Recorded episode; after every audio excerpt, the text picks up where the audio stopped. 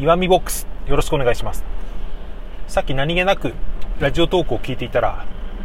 新しい、えー、回、えー、ドンテンサニーズラジオのサニーさんのですね新しい放送で以前の自分の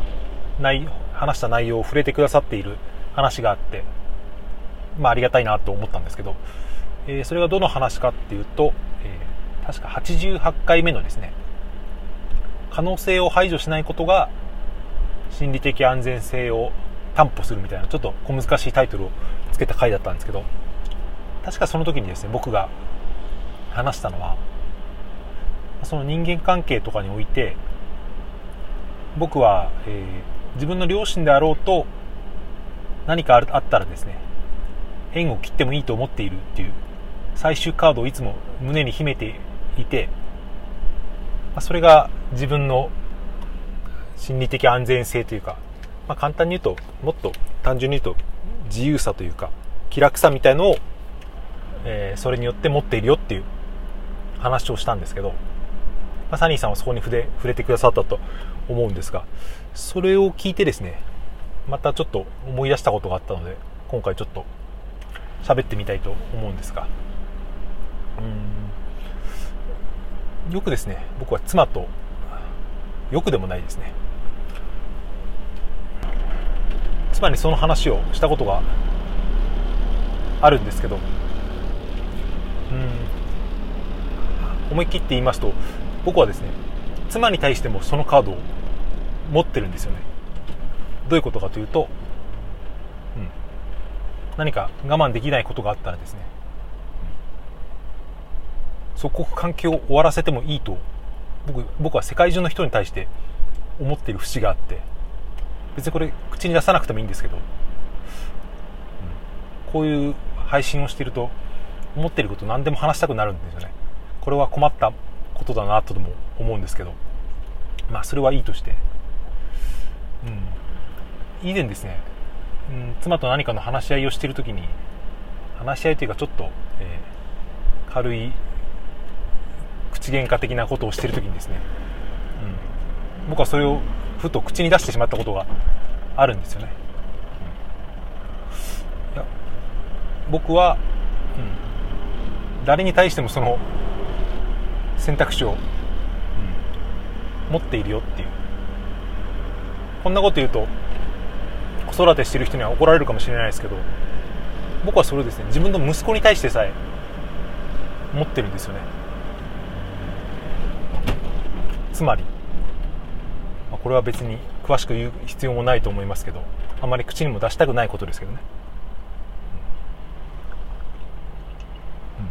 うん、全ての人間は他人であるという。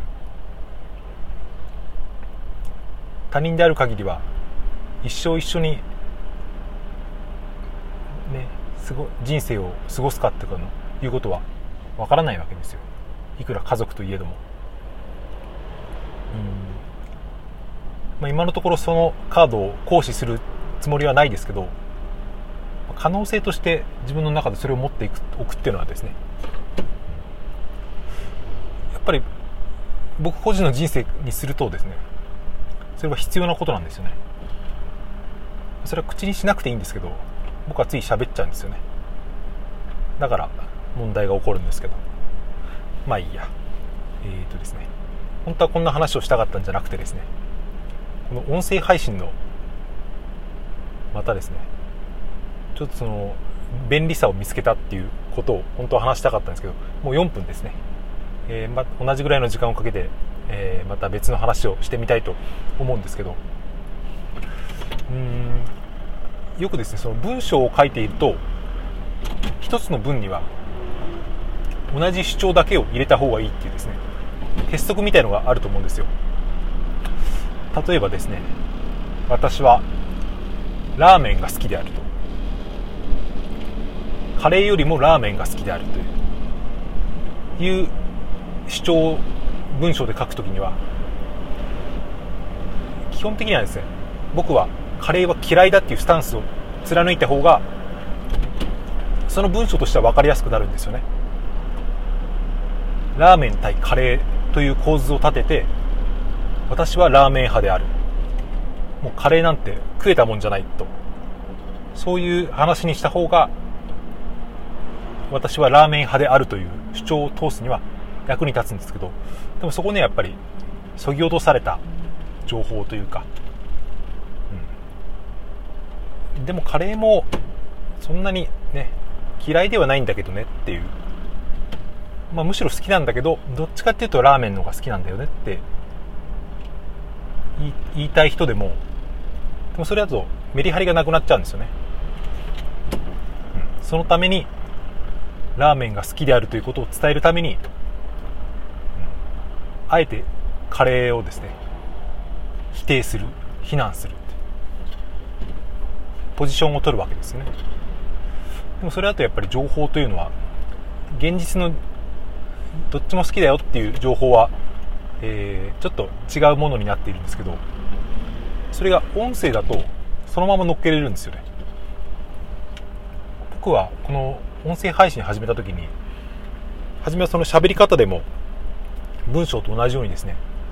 これはこうであこれこれはこうであるって言った時に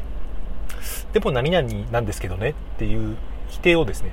入れない方がいいのかなと思ってずっとやってきたんですけどまあその台本とかなくしてアドリブで喋れば喋るほど普通の素の会話に近くなりますからそういう軽い打ち消しみたいなのはちょこちょこ入るんですよね、まあ、そうは言ってもあれなんですけどねみたいなことは言うんですけど。それがですね音声だとそれほどノイズにならないというかむしろそれはその人の細かい人間性を示す、うん、ちょっとしたスパイスというか話になるんじゃないかなという。